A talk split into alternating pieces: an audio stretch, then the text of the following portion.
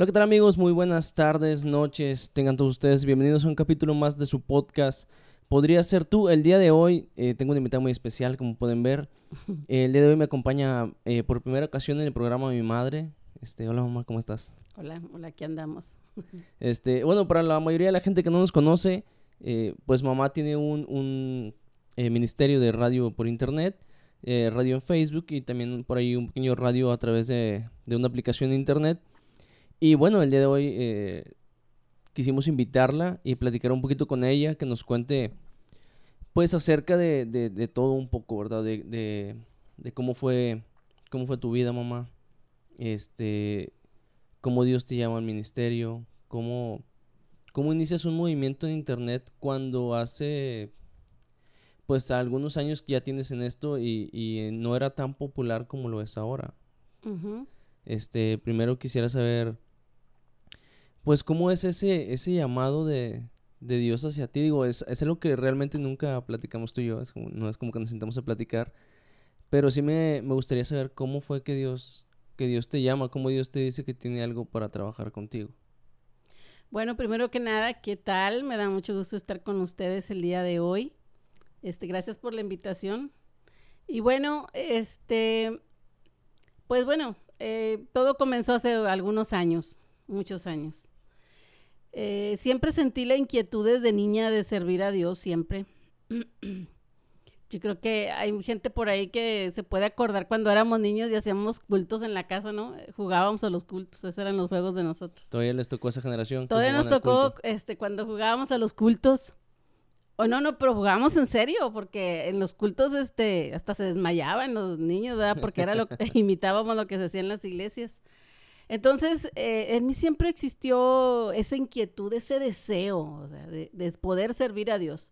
Pasaron los años y pues yo seguí yendo a la iglesia, pero cuando cumplo 15 años, ese, exactamente ese día, este, me hicieron mi fiesta y todo ahí en el Templo Salvador.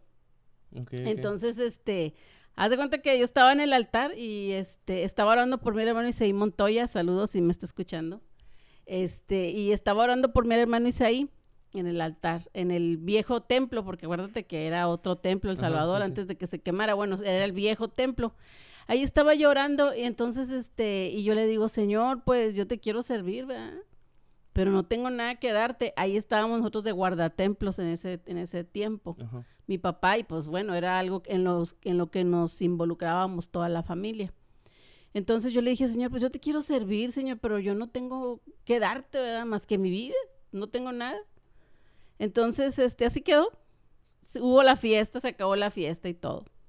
Entonces, otro día, ya era domingo, este, yo creo que por ahí, pues, algunos conocen al hermano Marquito Sandoval. Era, estaba joven el hermano, estamos hablando yo no de... me acuerdo de, él. Bueno, el hermano tiene un programa con nosotros en, en La Roca Live, por cierto. Este, ahí tiene programa con nosotros el hermano y su esposa. Bueno, en aquel entonces te estoy hablando de, de, de 35 años atrás. Ok. Entonces el hermano, este, llega a la casa, nosotros estábamos vendiendo hamburguesas. Llega el hermano y este, y cuando yo lo veo, pum, sentí algo en el estómago. Dije, algo me va a decir el hermano, algo me va a decir. Entonces el hermano me dice, Lupita, le digo, sí, hermano, dígame. Dice, yo tengo algo para ti, te tengo que decir algo. Y dije yo, ay, ¿qué me va a decir?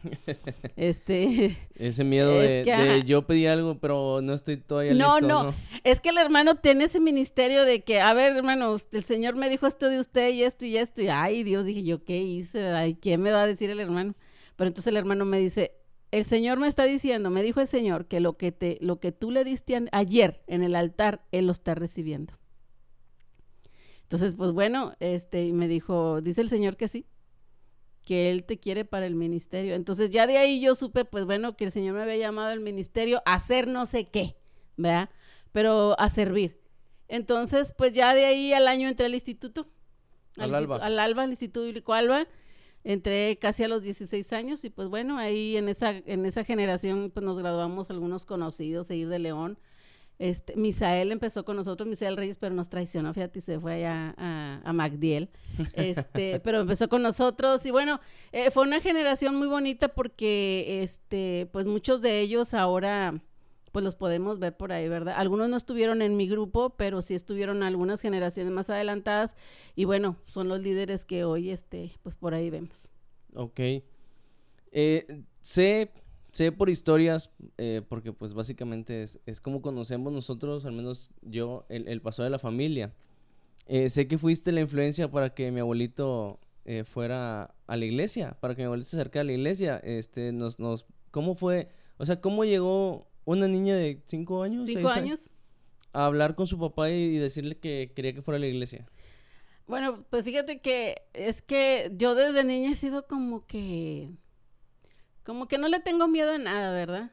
Entonces, cuando yo, yo empecé a ir a la iglesia porque me invitaron a las escuelas de verano. Ok. Entonces empecé a ir a las escuelas de verano a los cinco años y me gustó. Y me quedé en la iglesia, el arca de Noé, Aquí en que apenas iba iniciando en aquel entonces, ¿verdad? Entonces me quedé ahí y este y me da a hoy me da risa porque bueno no risa de burla sino risa de gozo porque pues yo era una niña de cinco años más sin embargo todos los días iba al templo o sea yo me acuerdo que decían mañana culto de varones iba al culto de varones y luego al otro día va a haber curso para los que se van a bautizar yo iba a tomar el curso que va a haber curso del apocalipsis iba al curso del apocalipsis ¿Y te llevaba mi abuelito? no, mi yo me iba sola, yo me iba sola, cinco años y me iba sola a la iglesia. Bueno, es que también antes no había tanta maldad como la hay hoy, ¿no? Y, y los niños podían moverse un poquito más libres. No había tanta inseguridad.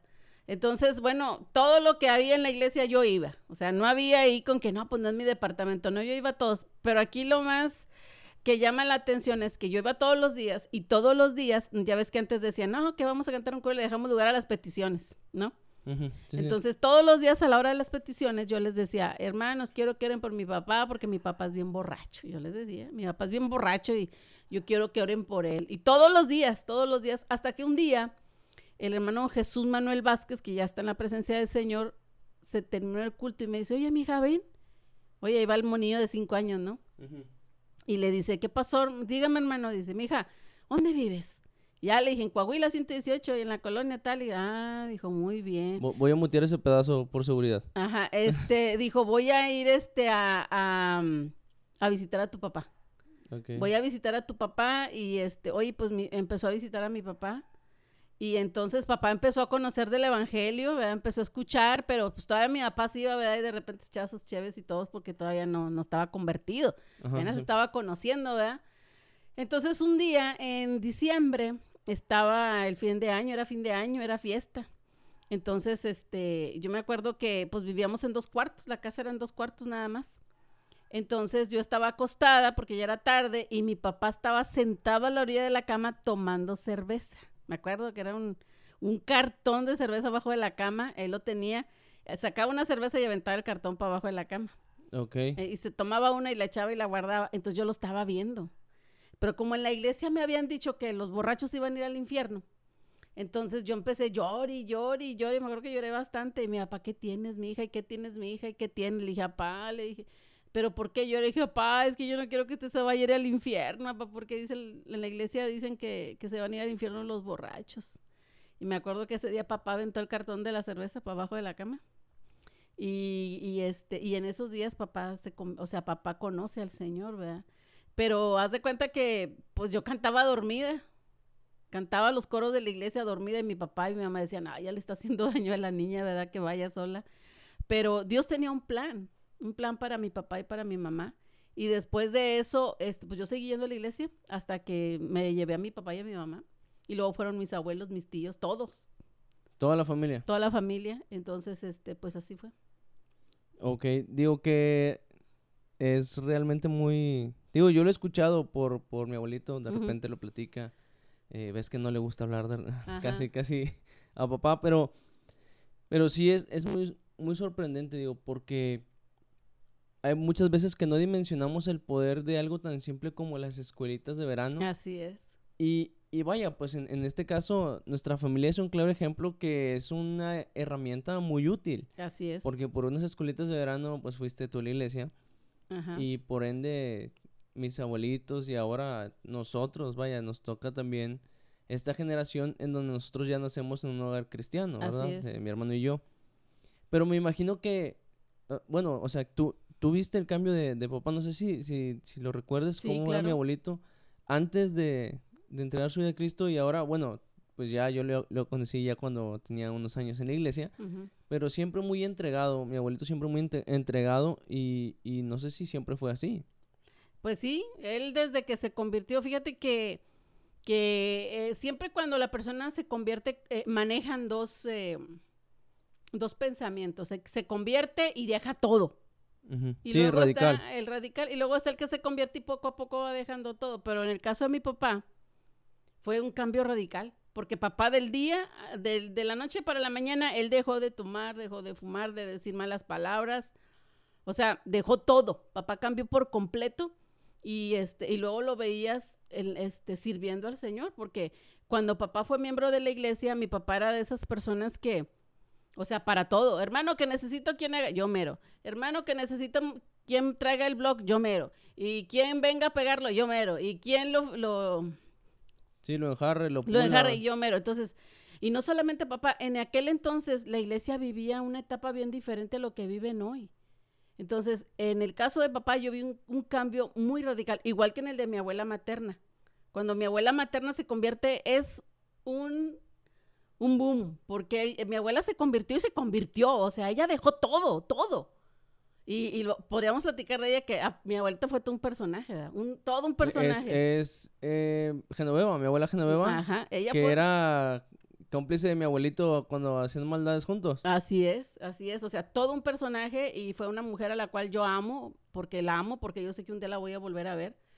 Pero de ella aprendí muchas cosas. Una mujer con un carácter, pero tremendo. O sea, yo, yo para mí fue algo que me inspiró, porque era una mujer que no tenía miedo. O sea, era una mujer tremenda. O sea, cuando era inconversa, mi abuelita, correteaba a mi, a mi abuelito a balazos, fíjate. Pues ya sabes que toda la familia de, de toda la familia de nosotros Acérquese un poquito más al micro. Toda la familia de nosotros, pues, viene de militares, ¿verdad? Toda, sí, sí. toda la familia.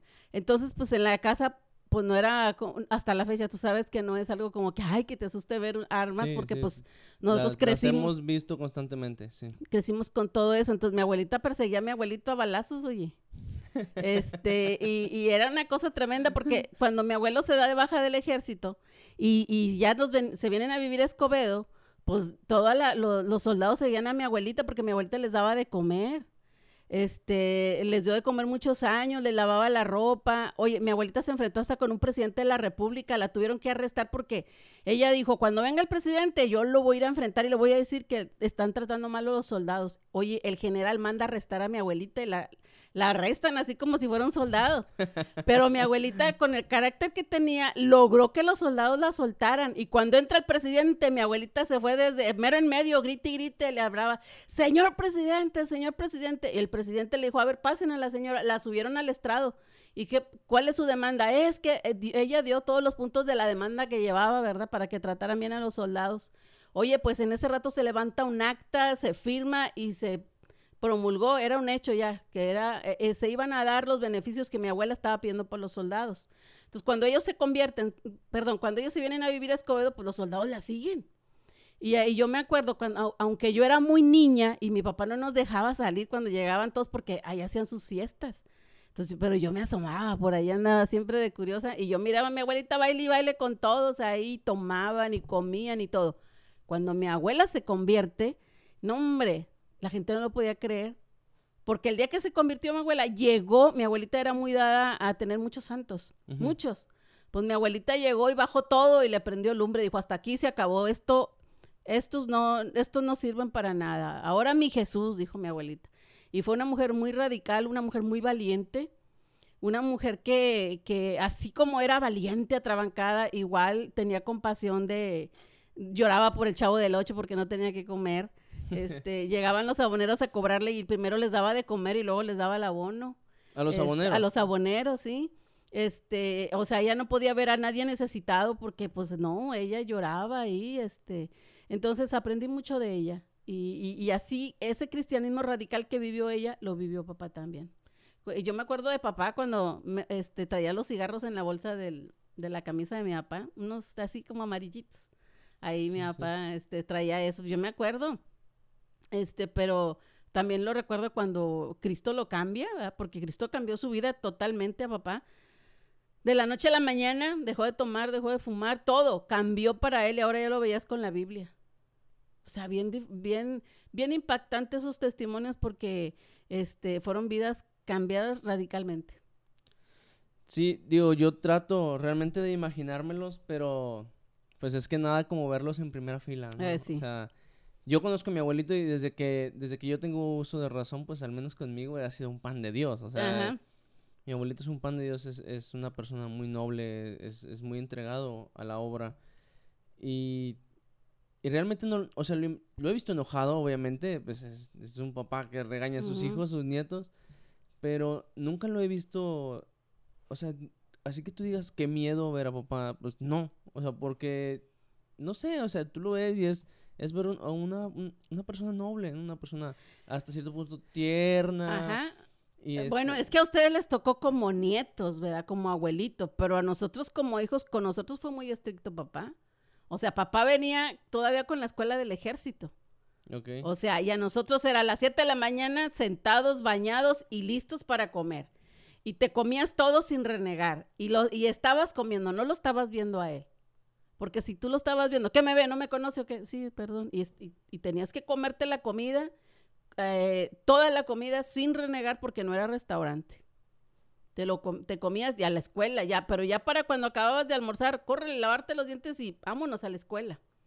Y fue muy estricto con nosotros, muy estricto papá, bastante.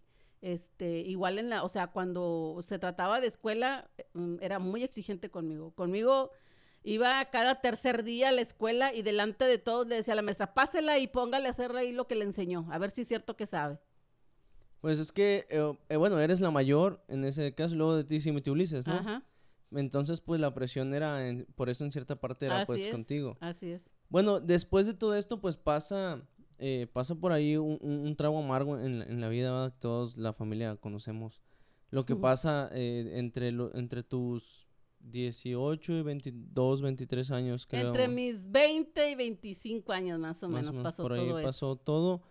Este, para aquellos que no saben qué es, pues este es eh, por ahí un tema familiar de mi mamá, ¿verdad? Tuvo, este, pues eh, sufriste viol- violencia familiar. Así es, este, Este- bueno, ya a estas alturas a mí no me despeina este asunto, ¿verdad? ya gracias al Señor, pues el Señor sanó mis heridas, ¿verdad?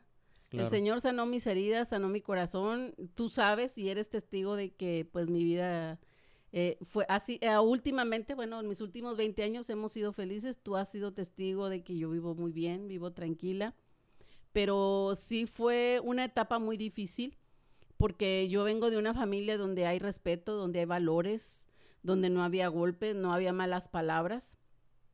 Y de repente, pues bueno, decido casarme. Este, y resulta el caso que, pues no, no era lo que yo creía, ¿verdad? Salió de lo peor, pero de, de lo peor, todavía lo peor, ¿verdad? Este, pero bueno, mm, de todo eso, pues eh, ustedes salieron, ustedes que son mi bendición, que valió la pena, que son mis hijos y que, este, que sufrieron igual que yo, ¿verdad? Este, Sí, fíjate, Bueno. tengo, tengo, bueno, muchos recuerdos negativos, uno que otro positivo de, de mi niñez, pero tengo un recuerdo que durante mucho tiempo me agobiaba mucho. eh, y yo recuerdo que estábamos en la sala de, de cuando vivíamos en, la, en las casas que eran una casa abajo y una ajá, arriba. ajá, en- sí, sí, en una de las- renta.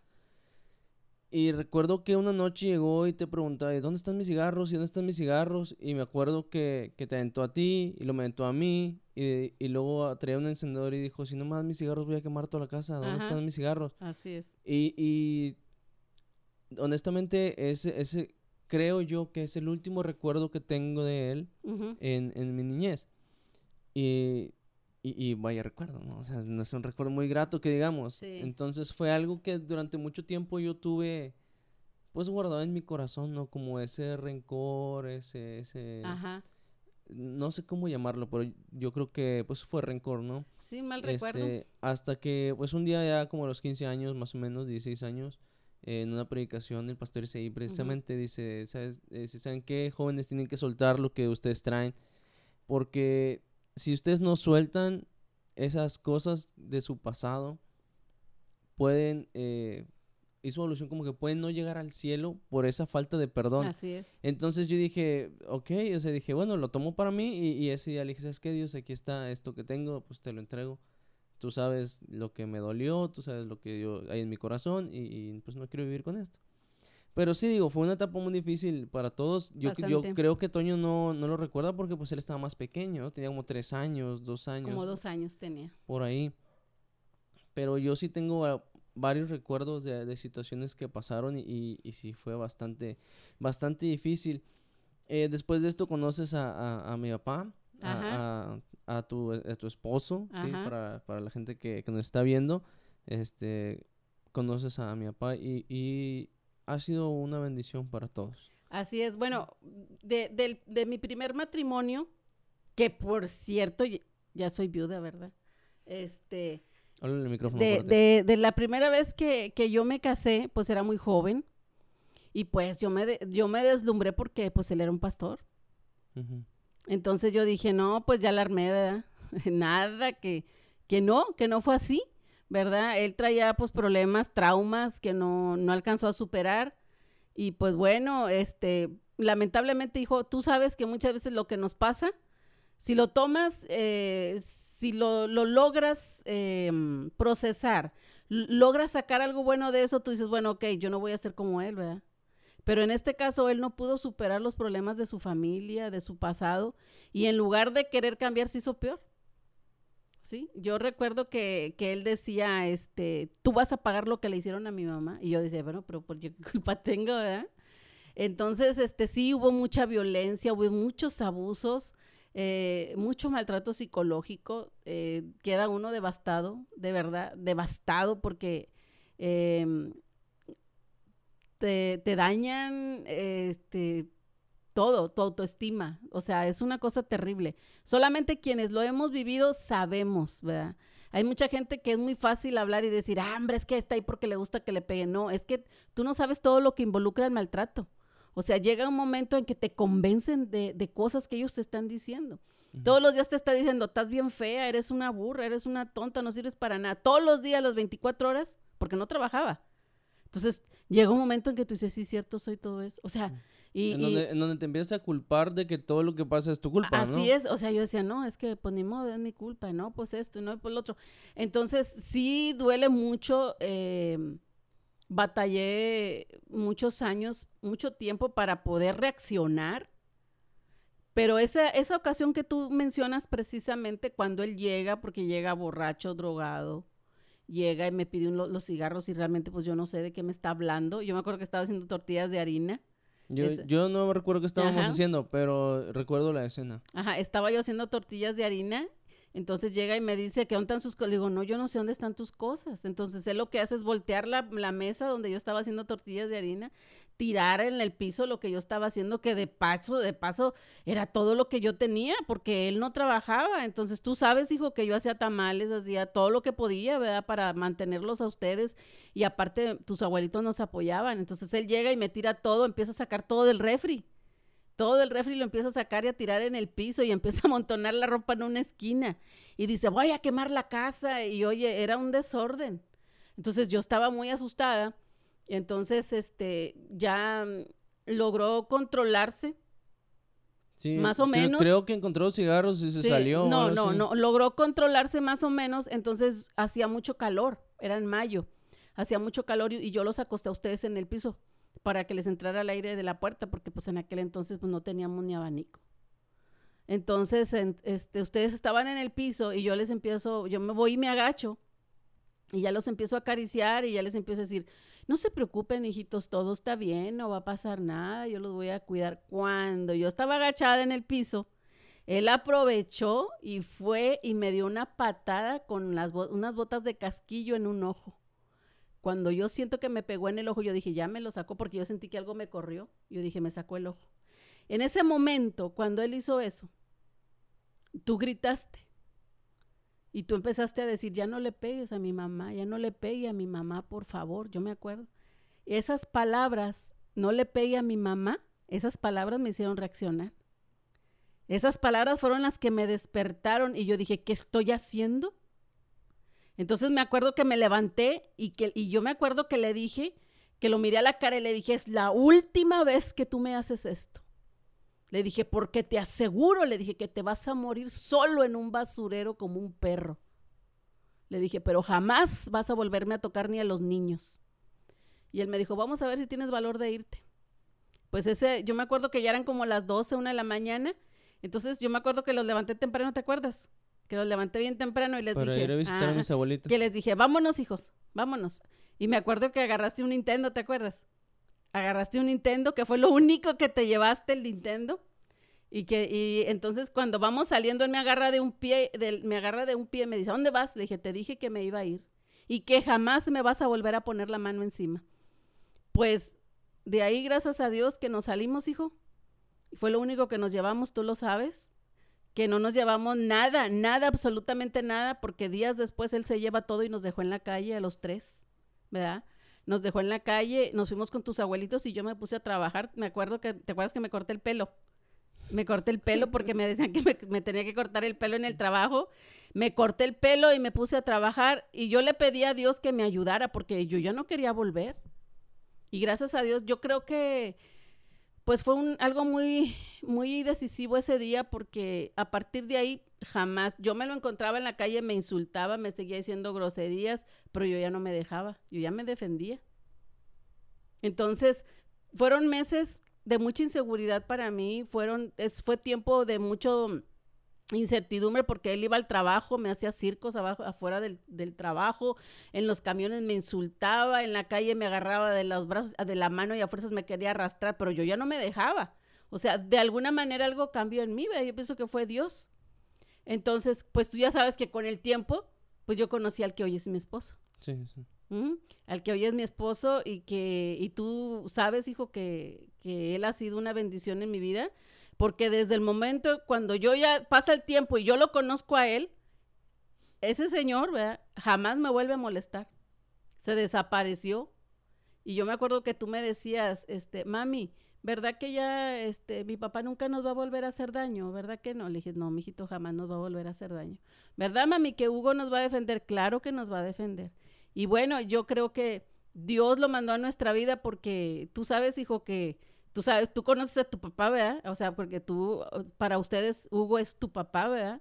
Aunque no es de tu sangre, pero tú sabes que él es tu papá y que los ha querido y que nos defiende. O sea, tú sabes bien que a él, hagan lo que a él, pueden hacer muchas cosas, pero que no se metan con su familia, porque para él es su familia. Yo recuerdo mucho eh, eh, que dos cosas me convencieron de que él era un buen hombre y de que yo me iba a casar con él.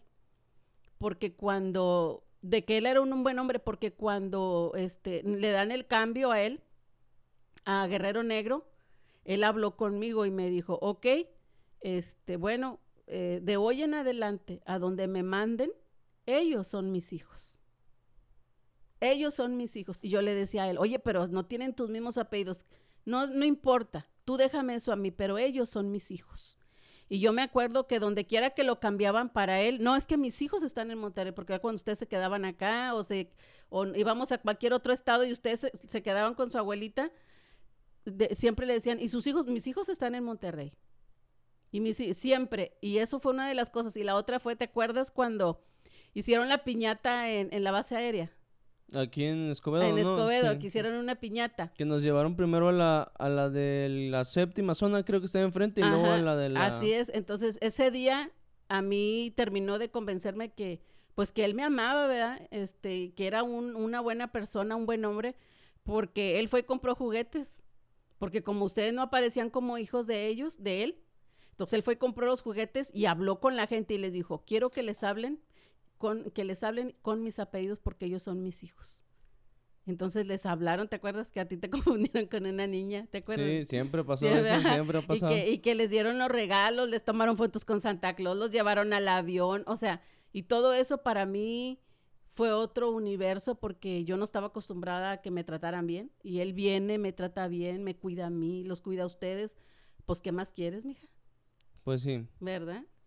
Sí, sí. Hablando de, hablando, Hablando del rey de- de Roma. Así es. Este, pues sí, digo, yo también soy muy consciente de, de, de cómo papá ha sido una bendición en, en tu vida, ¿verdad? Y, y yo se lo dije a él, creo, desde, desde la vez que, que habló con nosotros precisamente de que se iba a casar contigo. Nosotros estamos chiquillos. Y este, y, y yo siempre se lo he dicho a él y creo que, que al menos en eso siempre hemos estado claros de que yo, yo se lo he dicho de que si él te hace feliz, conmigo no va a tener ningún problema. Yo, yo te vi sufrir, yo te vi llorar y, y hoy te veo muy feliz. Hoy, hoy tenemos mucho más de lo que de lo que llegamos a tener en aquel entonces Así es. y Fíjate, hijo, algo que, que a mí me... Yo siempre se lo comento a tu papá y, yo quiero que la gente que me escucha lo sepa. Este, algo que, a mí me convenció, o sea, bueno, algo que a mí me llena mi corazón de alegría. Y tal vez mucha gente pueda pensar, ¿verdad? Que en algún momento uno es presumido, que te crees, pero de verdad que no, hijo, no. Pero como por ejemplo cuando vamos a la casa de García, ¿verdad? Aquí fue donde él me hizo la fiesta donde él me llevó mariachi, donde él ahí se pasa sus días. Tú sabes que cuando él descansa, él se la pasa allá porque le hace una cosa, le hace otra. Y cuando yo voy y cuando yo veo la casa y que él me dice, gorda, esta es tu casa, mi amor. Esta es tu casa, o sea, y yo veo, y yo me acuerdo de esos años que yo viví cuando, precisamente ese día, cuando yo me salgo contigo y con Abner, ¿verdad? Un- uno en los brazos y el otro de la mano, que nos salimos sin nada sin nada y que, y que yo le dije, Señor, pues no tengo nada, ¿a dónde voy a ir con mis hijos? Y yo le decía, dame un pedacito de tierra, Señor, para mis hijos, ¿verdad? Esa era mi, mi, mi gran preocupación, que a mí me fuera a pasar algo y que ustedes se quedaran sin nada. Pero ahora que pasaron los años, pues tú ya tienes tu casa, Abner ya va a tener la suya, y que yo tengo mi casa, yo digo, Señor, qué grande eres, ¿verdad? Cuando veo esta casa también donde estamos transmitiendo, oye, yo nunca pensé tener dos casas. Y, y- y mi casa con alberca y todo, o sea, yo digo, ay Señor, qué lindo eres, ¿verdad? Porque no me lo merezco, Señor, no me lo merezco, pero Dios ha sido muy bueno. Sí, o sea, en ese aspecto sí. Realmente es. eh, no, no alcanzan las palabras para agradecerle a Dios porque. Y, y mucha gente ha, ha hablado mal de papá. Eh, por, por, por las costumbres que tiene, por el hecho de que a lo mejor eh, no, no ha estado al 100% en la iglesia. Pero yo estoy, y, y no lo digo en- de mala intención para la gente que nos está escuchando, pero papá tiene un corazón tan noble, pero tan noble que, que no le pide nada al comportamiento de un cristiano. Obviamente, pues papá tiene sus, sus costumbres que, que no, que no son correctas, pero, pero fuera de eso hay gente en algunas iglesias que nos ha tratado a cualquiera de nosotros y la gente que nos está yendo nos ha tratado peor que papá. Papá siempre ha estado atento contigo, con nosotros incluso. Y, y dicho sea de paso, es uno de los ma- mayores colaboradores de La Roca. Así es. Y sí. Económicamente. económicamente él, él ha sostenido el proyecto y, y, es- y estamos totalmente agradecidos. Y, y yo agradezco muchísimo a Dios que lo, que lo hayas conocido. Pasa este, este trago amargo, conoces a papá. Y, y vamos a, a darle un poquito al, al tiempo, a adelantar algunos años, porque eh, pues no, no pasa, no, no hay mucho que, que contar en esos tiempos. 2017, 2016 creo, cuando ya yo regreso de Chihuahua, de haber estado en el ejército y, y que regreso para acá, ini- inicia este pequeño proyecto, no de La Roca Radio, sino un programa antes de La Roca, eh, colaborando con una hermana, Ajá. por ahí este, teníamos algunos programas en internet. eh, por X o Y razón termina la relación laboral en el aspecto del radio. Y 2018, Ujú. no recuerdo la fecha exacta, pero 2018 yo recuerdo que te sentaste a platicar con Seguir de León. Un saludo Seguir que no se pierden nuestros capítulos. Gracias por vernos. Y, y le dices, ¿sabes qué, Seguir? Eso que estamos haciendo hay que hacerlo, pero mejor. Y, y nace este, este proyecto de La Roca Radio, originalmente de La Roca Live en. Facebook. Así es. Este, ¿cómo, ¿Cómo nace? ¿Qué te lleva a decir, sabes qué? Ok, a lo mejor no me dieron la oportunidad acá o por X o Y ya no pudimos seguir aquí, pero yo quiero hacerlo ahora de manera independiente. Sí, lo que pasa es como tú dices, estuve en radio, pero en Estados Unidos. Entonces, sí teníamos audiencia, pero era en Estados Unidos la audiencia. Entonces, cuando ya llega el tiempo en que yo digo, bueno, ya, aquí se acabó mi tiempo, nos vamos, voy a hacer algo diferente. Entonces yo dije, bueno, ¿y por qué no lo hacemos en, en Facebook? ¿Verdad? Porque eh, este era, mi proyecto era, el anterior era, en radio. Ajá, sí, radio en internet. Entonces, este, eh, pero dije, yo quiero hacerlo ahora, pero en Facebook Live. Sí, entonces, ¿por qué? Porque yo quería como que tener eh, más cerca a la gente, ¿verdad? O sea, poder interactuar más con la gente, porque en radio no puedes. No, no es tan fácil. Y en Facebook Live sí, porque ahí te están comentando y te están preguntando y tú estás este, contestándole a la gente. Entonces, esto surge esta eh, de la, ¿cómo te diré? Pues para que veas que no de todas las cosas malas que nos pasan, este, pues siempre van a ser malos todo, ¿no? O sea, siempre nosotros de las cosas malas que nos pasan debemos de sacar algo bueno. Y en este caso, bueno, como yo decido casarme, en aquel entonces todavía vivía el tu papá biológico. Entonces yo me divorcio y yo me vuelvo a casar. Entonces cuando yo decido casarme, después de este que pues yo regresé a la iglesia y todo eso, pues en asambleas de Dios pues no me recibe bien, ¿verdad? Porque como yo me vuelvo a casar, entonces dentro de sus estatutos, no sé por qué razón, pero prefieren que una mujer esté sola batallando, este, bueno, pues no me reciben, yo quiero estudiar, quiero seguir superándome, no me dejan, no puedo ministrar, no me pueden dar credencial, no puedo participar en una iglesia, o sea, en sí me cierran las puertas, ¿verdad? Entonces yo digo, bueno, pues me cerraron las puertas, bueno, pues algo tengo que hacer. O sea, tengo que buscar, a esto se le tiene que buscar una solución. ¿Por qué? Porque yo tengo un llamado. Y no porque me cierren las puertas en un lado me voy a poner a llorar y a lamentar, no, yo tengo que buscarle. ¿Verdad? Entonces, cuando empieza a pasar todo esto en el radio y luego que, me salgo, yo digo, pues bueno, pues vámonos a Facebook Live. Y ahí, tengo, ahí hay oportunidad de predicar. Ahí es una plataforma donde nadie me va, nadie me tiene que decir nada en primer lugar porque yo soy la directora. Entonces. digo, y luego inicias cuando realmente no había mucho movimiento en Facebook. O sea, no había muchas páginas como ahora lo vemos por el tema de la pandemia que hay, eh, que cada iglesia tiene su página, que hay eh, pues la página del podcast, que eh, es el boom de los podcasts ahorita, que están los redes en internet, los en vivos, las historias, Instagram, o sea, hay muchas cosas en las redes sociales. Pero cuando tú inicias no estaba todo esto y, fue, y fue picar piedra desde un inicio. Sí, y sobre todo porque para la gente que es muy conservadora, muy religiosa, como que decía, no, hombre, en el Facebook, pues si ahí nada más suben fotos y es, no, o sea, bueno, pues sí suben fotos y todo lo que tú quieras, pero, pero uno tiene que buscarle la manera de, sacarle provecho, ¿verdad? Y más en este, en este rubro no tan importante que es lo espiritual. Entonces yo dije, bueno, pues vamos a lanzarnos a ir. Y Seir pues dijo, no, pues vámonos, pues ella también, ¿verdad? Siempre bien dispuesta. Y empezamos, ¿no? Empezamos a, a, buscar gente que quisiera participar, porque nosotros no nada más queríamos un solo programa, nosotros queríamos más programas, entonces empezamos a buscar gente, pues mucha gente no quería, otras no creían, y hasta la fecha hay pastores que no dejan a sus miembros predicar con nosotros, ¿verdad? quién sabe por qué, piensan que a lo mejor los voy a contaminar yo, ¿verdad? Pero, este, bueno, pues eso tampoco me importa a mí mucho, ¿verdad? Porque yo hasta el día de hoy, la gente que está con nosotros en este proyecto, este, yo sé que Dios la tiene en ese lugar, ¿sí?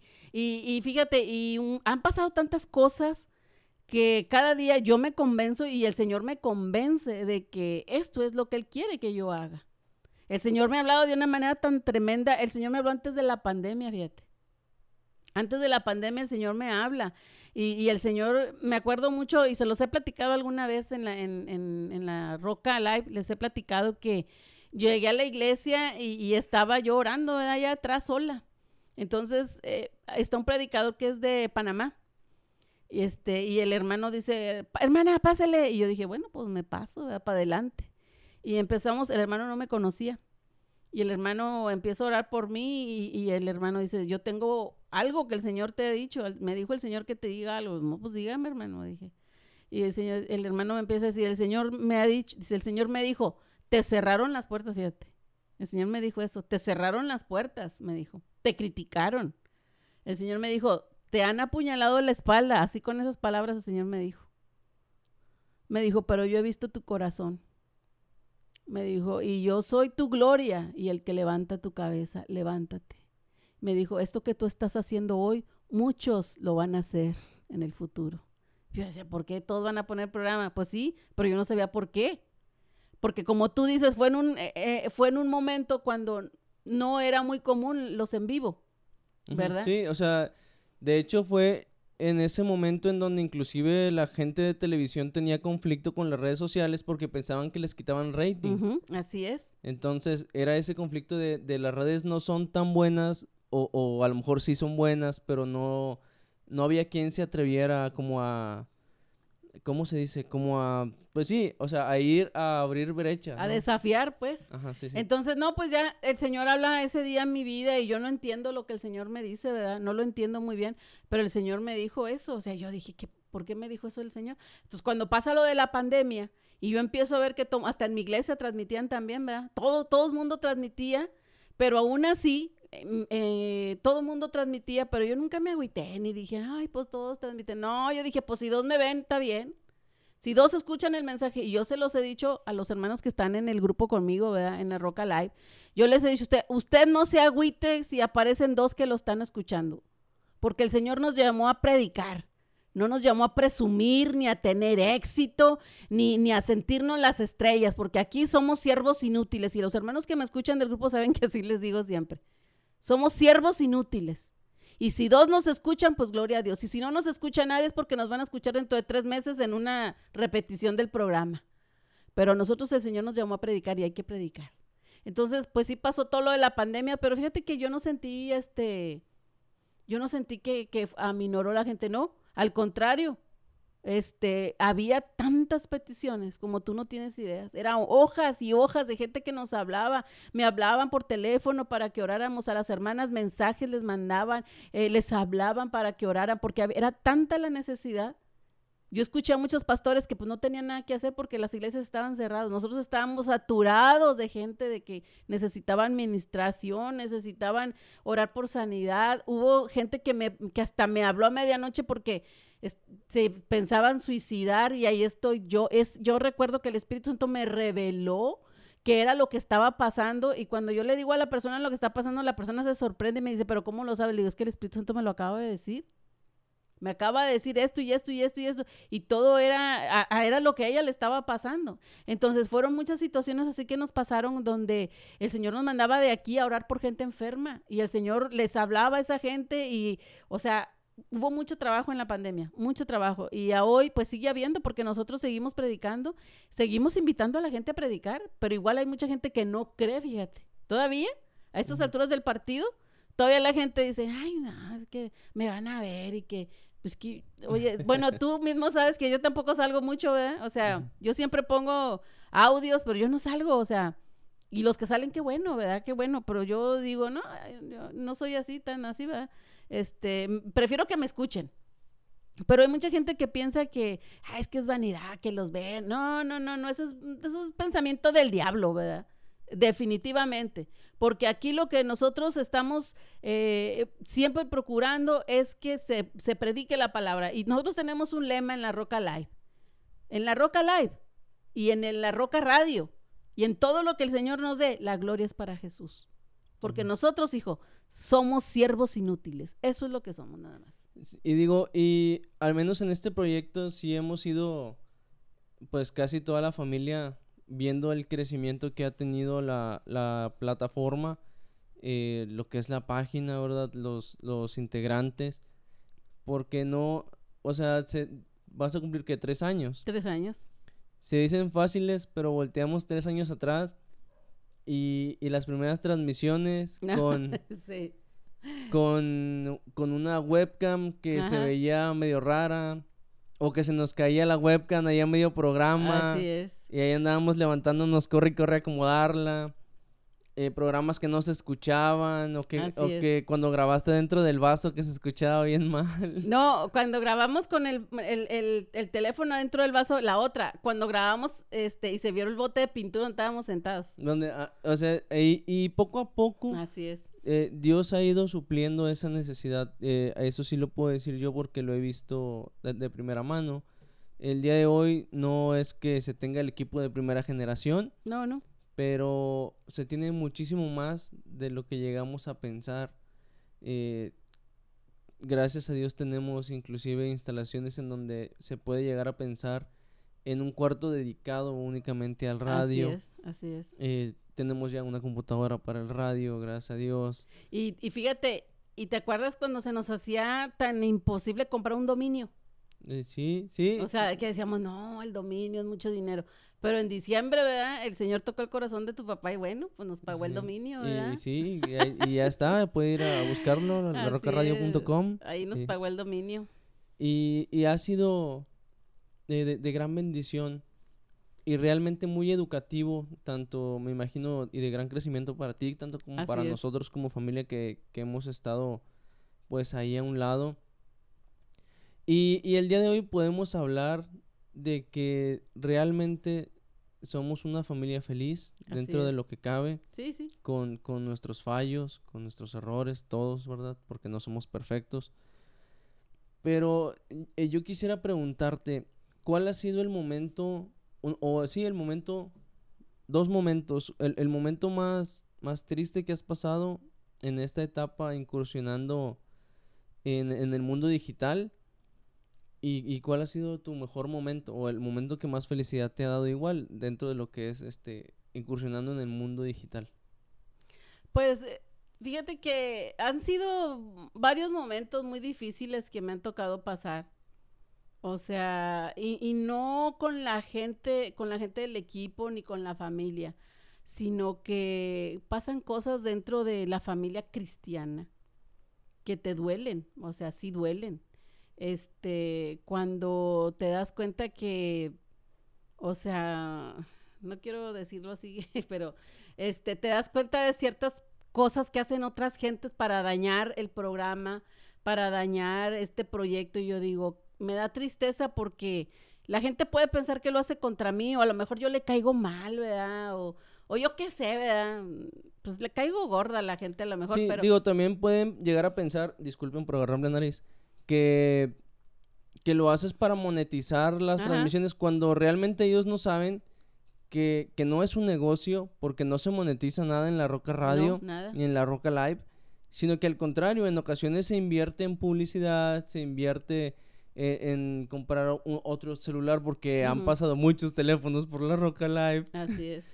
Este, y ellos tal vez piensan en eso. Digo, eh, realmente no me ha tocado verlo de, de primera mano, pero sí sé que, que ha habido por ahí alguno que otro roce. Sí, este, de, pues de gente, ¿verdad? Que, que como te digo, este, a lo mejor les caigo mal y de repente hacen cosas, ¿verdad? Este, eh, contra, contra este proyecto, pero me da tristeza, ¿verdad? Me da tristeza porque yo digo, qué triste que no seamos de un mismo sentir, ¿verdad? Porque este no es un negocio, como tú dices, aquí no hay dinero, aquí no hay nada, o sea, y no porque no valga, vale mucho, porque esta es la obra del Señor. Entonces yo a veces di- digo, ¿por qué no pensamos todos, verdad? Que somos un cuerpo, que vamos a servir al Señor. A mí me da mucho gusto cuando yo veo que alguien tiene programas, me da mucho gusto que la gente empiece a predicar, me da mucho gusto, pero pues sí hay gente que, que ha obrado con mal en contra del proyecto y tú lo sabes. Este, ha hecho cosas que te pero ¿cómo hizo eso? Pues, o por qué dicen eso. Es más, han dicho cosas que yo dicen, que yo dije, ¿verdad? Y yo digo, válgame, padre, pero si yo lo que más cuidado tengo en las transmisiones y en todo es no decir cosas que, pues, que dañen la obra, ¿verdad? Y sí, a veces sí me agüito porque cuando te levantan un falso es cuando más te duele. Dices, pero ¿cómo, hombre, si yo no he dicho nada? Claro. te duele, pero, pero sí ha sido de los momentos más tristes que, que, que me desilusiona, porque siempre me he sentido como, como el hijo pródigo, hijo, que vuelve y que el hijo, el, el hijo mayor está enojado porque volvió el hijo, el hijo pródigo. Entonces, uno vuelve como hijo pródigo, el Señor ve tu corazón y el Señor empieza a hacer cosas, ¿no? Entonces el hermano mayor se enoja y dice, pero ¿por qué? Pues si esta se fue al mundo, ¿por qué si esta e- y esto él? Y, ahora sí viene muy fresca. Bueno, pues es que esas son las ventajas de la gracia, ¿verdad? Que el Señor ve un corazón arrepentido y el Señor te perdona. Pero eso, ese ha sido uno de, de los peores momentos que he vivido, de, de ver que mis hermanos mayores en la fe no me quieren. Claro. Sí. ¿Y cuál ha sido tu mejor momento trabajando en, en la roca? Eh, O sea, me, me centro más en, en lo que es el objetivo digital, porque sé que ha sido un proyecto que te ha costado mucho, mucho trabajo. Por eso es mi, mi, pregunta. Ajá, sí, fíjate que de los momentos más, más bonitos que hemos vivido, pues yo creo que ha sido el aniversario, el segundo aniversario. Fue, fue algo muy bonito porque, este, pues eh, eh, yo personalmente te agradezco mucho, hijo, porque te puliste para ese trabajo, ¿verdad? este, ver la manera en que se transmitía todo con comerciales y eso, pues para mí era bien bonito, o sea, porque como tú dices, han sido muchos años, ha sido mucho tiempo, este, trabajando, batallando, y tú sabes que, pues que en, mi caso, hijo, yo siempre estoy caminando en contra de la corriente, ¿verdad? O sea, siempre porque eh, yo cometí errores, yo cometí errores en mi vida, ¿verdad? Después de que me pasa toda la tragedia esa griega que me pasó, pues eh, yo no te puedo decir que me perdí en el mundo, pero yo me alejé muchos años y tú lo sabes. Entonces cuando pues el Señor habla a mi corazón y yo regreso, o sea, yo hasta la fecha yo no soy bienvenida por la mayoría de mis hermanos mayores en la fe. Entonces siempre estoy criticada, siempre soy menospreciada. Yo puedo ver, por ejemplo, gente que conozco de toda la vida que comentan un comentario de alguien X ¿no? De otro hermano, de un hermano, no, hombre, todos los hermanos ministros que yo conozco, hermanos, le comentan y, ay, oye, bastantísimos comentarios, pero nunca jamás se han metido a un programa mío. Y, y, no es que lo quiero que los vean, sino que a mí me gustaría que como hermanos en la fe se gozaran, ¿verdad? De que el hijo pródigo volvió y, y te estoy diciendo cuántos años hace que yo volví al Señor, ocho años. Y todavía no me perdonan los hermanos.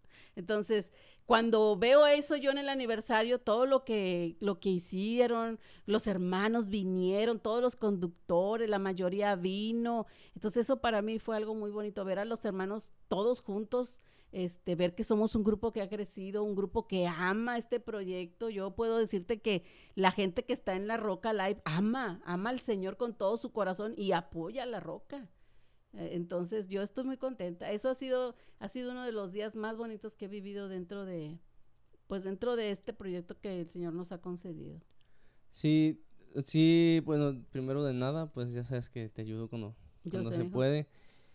Y, y realmente, este, es, es muy, muy impresionante ver la manera en que se trabaja en la roca porque eh, pues la mayoría de la gente no vemos el trabajo que está tras bambalinas, ¿verdad? Vemos nada más el producto final ya terminado, pero todo el, todo lo que conlleva un trabajo, un programa de aniversario, este, recuerdo en ese aniversario que era la primera vez que usábamos micrófonos así como estos. Y yo estaba bien estresado, hermanos, háblenle al micrófono y hermanos, pásense el micrófono para hablar. Y, y gracias a Dios, ahí se ha ido poco a poco mejorando el equipo y pues esperemos se siga se siga mejorando verdad para darle más que nada pues un, mejor producto al señor así es. que siempre hay que hacerlo con excelencia.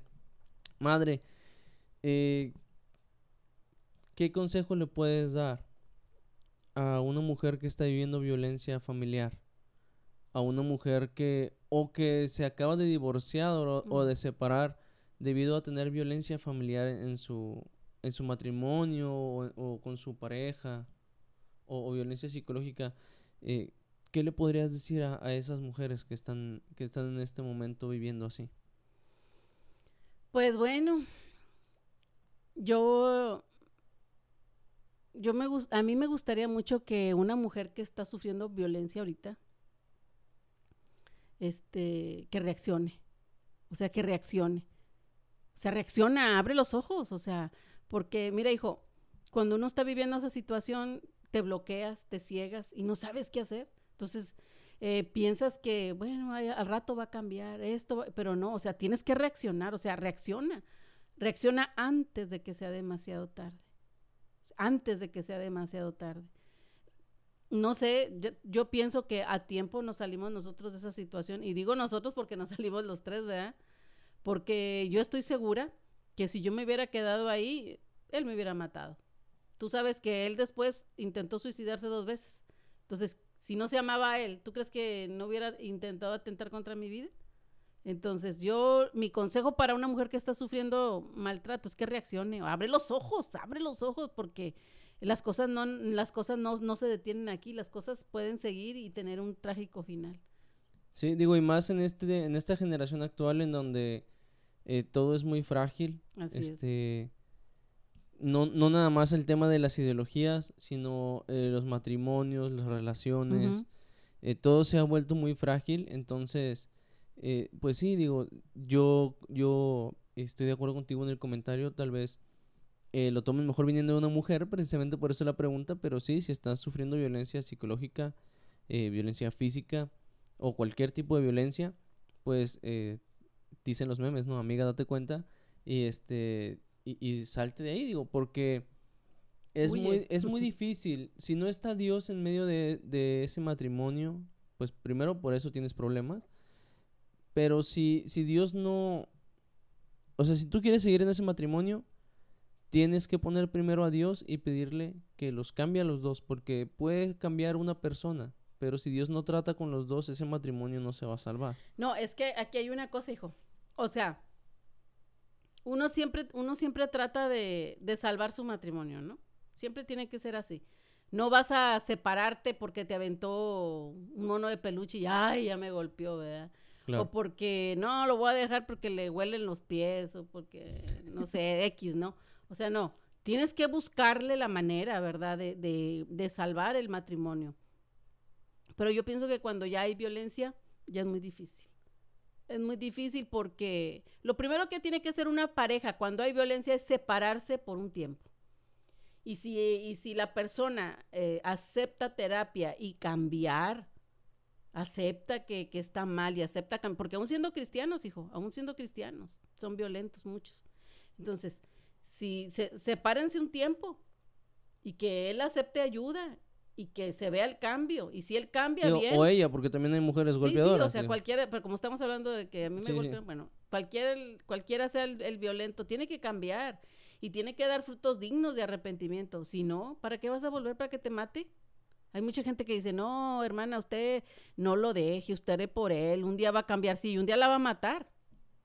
Pues sí, digo, y más que tenemos esta em, costumbre mexicana de, de ser una sociedad eh, machista o semi-machista, porque no es que seamos machistas, una sociedad machista en sí, porque mandan las mujeres en la mayoría de los hogares, Así es. pero eh, e- es, em, este, ¿cómo, cómo decirlo? Esta cultura de violencia más que de, de o sea, no, no más que machismo, es violencia, porque el hombre se quiere sentir hombre y, y cómo se siente hombre, pues de la única manera en donde en que se puede dominar en este aspecto la mujer, pues es la fuerza. Y aún así, hay, hay mujeres muy fuertes. ¿verdad? Aún así hay mujeres, como comentamos un momento, que golpean al hombre y que el hombre en su, en su mayoría por vergüenza a ir a decirle a una policía No dice nada. que la mujer le pega porque se van a reír de él porque pues, le pega a su mujer, no dice nada. Pero sí, totalmente de acuerdo, eh, joven señorita, si estás en una relación, aun- aunque no estés casado, si estás en una relación, un noviazgo, y te maltrata tu novio o tu novia, ten mucho cuidado, porque si de novio lo hace, pues que te espera de, De casado. de casados, ya, ya que nada más son ellos dos, ya, ya que no... No, ya que cierras la puerta ya nadie puede intervenir, por eso.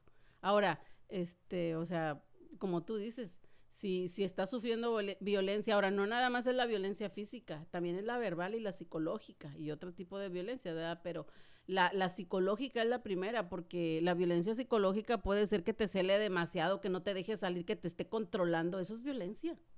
Eso es violencia. Que te esté checando el teléfono y que por qué hablaste y que la última conexión la tuviste a las 11.25 y que con quién hablabas. Oye, eso es violencia.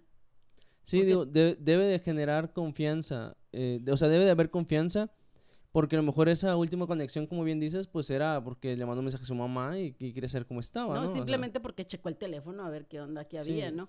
Entonces, sí hay que tener mucho cuidado.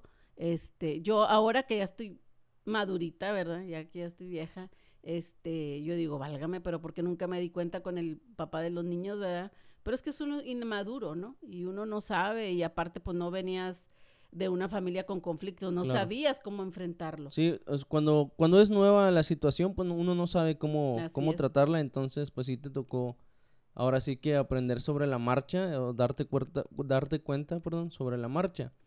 Eh, ya estamos terminando, mamá. Este, sé que pues más que nada por la hora, porque a trabajar mañana, banda. Así es. Entonces, Este, vamos a pasar por ahí bueno, antes de, pasar, eh, quería preguntarte, ¿cómo, o tengo un recuerdo cuando estabas creo que en Guerrero Negro y viniste a visitarnos eh, y de repente nos viste eh, altos, diferentes de, de, cuando nos habíamos visto porque a diferencia de ahora que existe WhatsApp y, Facebook y todo eso, pues recuerdo que en aquel entonces a veces nos, o nos mandabas cartas, ¿te acuerdas que nos mandabas cartas?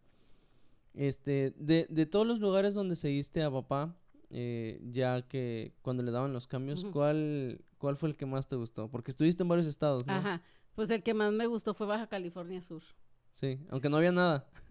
Sí, porque estaba en el desierto, en medio del desierto, pero estaba el mar. Entonces era un lugar muy tranquilo, muy en paz. Este, y me, me costó mucho también primero, ¿no? Porque pues iba de la ciudad. Llegas de una ciudad con mucho movimiento y llegas a un lugar donde no hay nada. Nada, donde te agarras y, y puro desierto y desierto y desierto, pero ahí fue uno de los lugares que más me gusta, hasta la fecha, me gusta mucho Baja California Sur, de lo hermoso, hermoso lugar. ¿Era Guerrero Negro? Guerrero Negro, Baja California Sur. Que es donde se juntan las dos bajas, ¿no? Por ahí. Ándale, es el límite de, de, Baja California Norte y Baja California Sur. Es ahí donde llegan las ballenas. Ahí conocí, fui a ver las ballenas. Este, ahí estuvimos dos años y fue una experiencia muy bonita. Ya cuando nos fuimos, de ahí nos fuimos a Chihuahua, ya fue que ustedes se fueron para allá, para Chihuahua. Sí, que primero se fue mi hermano y luego ya me fui. Ajá, así es. Bueno, mamá, este, estamos por terminar. Si has visto el podcast, que creo que de repente nos has visto por ahí, sabes que tenemos dos secciones para terminar. La primera es a quién y por qué. Y esta sección trata de que en el hipotético caso de que llegues al cielo, está, pues ves, tomas el elevador, ya no hay escaleras, para que no te canses, ya tomas el elevador. Llegas arriba y está ahí en la puerta está el señor con su iPad, porque pues, ya también se modernizaron arriba en el cielo. Entonces te pide tus apellidos, no, no, te digo capuchino, a ver, te digo capuchino, ah, no, pues sí, sí separaste.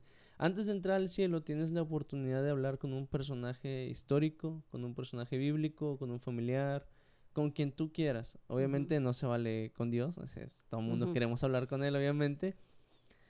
Pero, ¿con quién hablarías y por qué?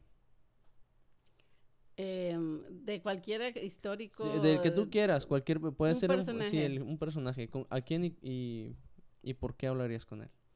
Bueno, yo creo que me gustaría mucho hablar con... el micrófono. Me gustaría mucho hablar con, este, parezco que del rancho, ¿no? Este, yo creo que hablaría con, con el rey David. ¿Por qué con David? Mm, porque fíjate que David es un personaje para mí que es un personaje de guerra, definitivamente, es una estratega militar, pero también era un hombre que amaba a Dios de una manera tan tierna y, escribió salmos tan hermosos. Y me gustaría saber qué estaba pensando cuando escribió ciertos salmos. Pero sí, es uno de los personajes que más atención me llama. Él y otro, ¿verdad? Este, pero en determinado caso yo creo que primero pasaría con David. Con David. Muy bien, bueno, pues eso fue aquí y, y por qué. Y la última es, el invitado te recomienda, entonces queremos saber dos recomendaciones tuyas eh, para, para, nosotros y para nuestra audiencia. Pueden ser libros, pueden ser canciones, pueden ser predicaciones, puede ser un salmo, un versículo, lo que tú quieras, dos recomendaciones que te hayan dejado algo a, ti, o que hayan dejado algo en tu vida, o que cuando lo leas sientes, sientes algo leyendo eh, lo que nos estás recomendando. Ok, bueno, te voy a recomendar un canto que me gusta muchísimo, muchísimo, que se llama Inexplicable. Dan Dutcher, no sé cómo se llama el que canta, es un muchacho de color, Paul Dutcher, Paul Dutcher, algo así, pues es que yo no sé inglés, ¿verdad? Pero Ahí busquen inexplicable. Es un hermanito de color que canta español. Pero es un canto que, que ha tocado mi vida tan profundamente. O sea, dice cosas que, no, hombre, o sea, que lo, estoy cantando y es como si yo se lo estuviera diciendo al Señor. Y cada que lo escucho, ¿no? luego, lo siento que se me doblan las rodillas y me quieren salir las lágrimas porque me toca, toca mi corazón. Y este, y pues, un libro ¿Algo que? ¿Algo que? Sí, por lo que tú quieras. Puede ser un libro, una película, eh, un libro de la Biblia, un versículo, lo que sea. Bueno, Pues un texto de la Biblia que es mi preferido y sé que también es el texto preferido de mi papá, ¿verdad? Este, que dice, palabra fiel y digna de ser recibida por todos, que Cristo Jesús vino al mundo para salvar a los pecadores, de los cuales yo soy la primera. Y ese es el texto que más me gusta. Es tu texto favorito. Así es. Y bueno, estamos por despedirnos. Antes de irnos, invita a la gente al congreso que van a tener en La Roca. Ah, pues sí, bueno, los vamos a invitar porque 15, 16 y 17 de julio tenemos nuestro congreso de La Roca Live en la Iglesia del Espíritu Santo en Apodaca. Ahí en la página o en el grupo privado, ahí está la dirección, pero va a estar ministrándonos el hermano Eli Pozo, que viene de Tuxtla. De Tuxtla. De Tuxtla Gutiérrez. Hermanos, yo se los recomiendo, vayan. Es más, el mañana martes, eh, yo no sé cuándo se haga esta transmisión, Sale ¿verdad? el sábado. Bueno, sale el sábado, pero en los martes a las 5 de la mañana, este, él tiene un programa de oración. Yo le recomiendo que lo, que métase a las 5 de la mañana, haga el esfuerzo, mire, va a valer la pena. Igual si no se puede meter a las 5, puede entrar como a las 6 porque el hermano dura como dos horas orando. Ándale, sí. Bueno, como quiera, pero al- levántese porque a las 5 de la mañana, no, hombre. O sea, el hermano tiene un, un ministerio tremendo que si usted le dice, Señor, aquí estoy, Señor, aquí estoy, háblame, no, hombre. Pasan cosas tremendas a las 5 de la mañana. Se lo recomiendo. Eh, Yo me ha pasado bien, les voy a platicar una experiencia así rapidito de lo que me pasó. Sí, sí. Haz de cuenta que era, no sé, domingo, ¿no? Entonces por ahí este me llegó algo y este supe algo ¿verdad? que habían dicho de mí por ahí, gente que habló de mí, este, eh, reprochándome como siempre, ¿verdad? El pasado, como si les afectara a ellos, ¿no? Pero repro- eh, diciendo cosas de mí acerca de mi pasado y, y en chisme y todo eso, ¿verdad? Y pues bueno, yo trato de que se me resbale todo, ¿no? Pero fíjate que dentro de todo, pues el Señor conoce tu corazón, ¿verdad? Y yo le dije, bueno, señor, ya están tus hijos otra vez echándome, ¿verdad? Dije, tú sabes, señor. Así pasó, eso fue el domingo. Pasó el lunes y este, el martes me levanté a la oración. Y este, estábamos orando. Entonces ya se llegó la hora del lonche de estos muchachos, oigan, y me, que me levanto a hacer el lonche, no, pues ya ni modo, dije, ahí puse el teléfono y estoy oyendo el programa y estoy haciendo el lonche. Entonces de repente el hermano estaba orando y dice, vamos a orar por la roca, la, y por los hermanos de la roca. Y eh, amén, dije yo, amén. Y de repente dice el hermano, el hermano empezó a orar y a hablar en lenguas y lo dice, hermana Lupita Tello, y yo, santo Cristo, solté la, traía una pala, le suelto la pala, me dice, levante las manos. Dije, ay Dios. Pues levanté las manos y en esa hora el Señor habló a mi vida tan tremendo y el Señor me dijo, hija, me, dije, me dice el Señor, te dije que iban a levantarse contra ti, te dije. Y le dije, sí, Señor. Me dijo, no, no tengas miedo. Me dijo, yo estoy contigo.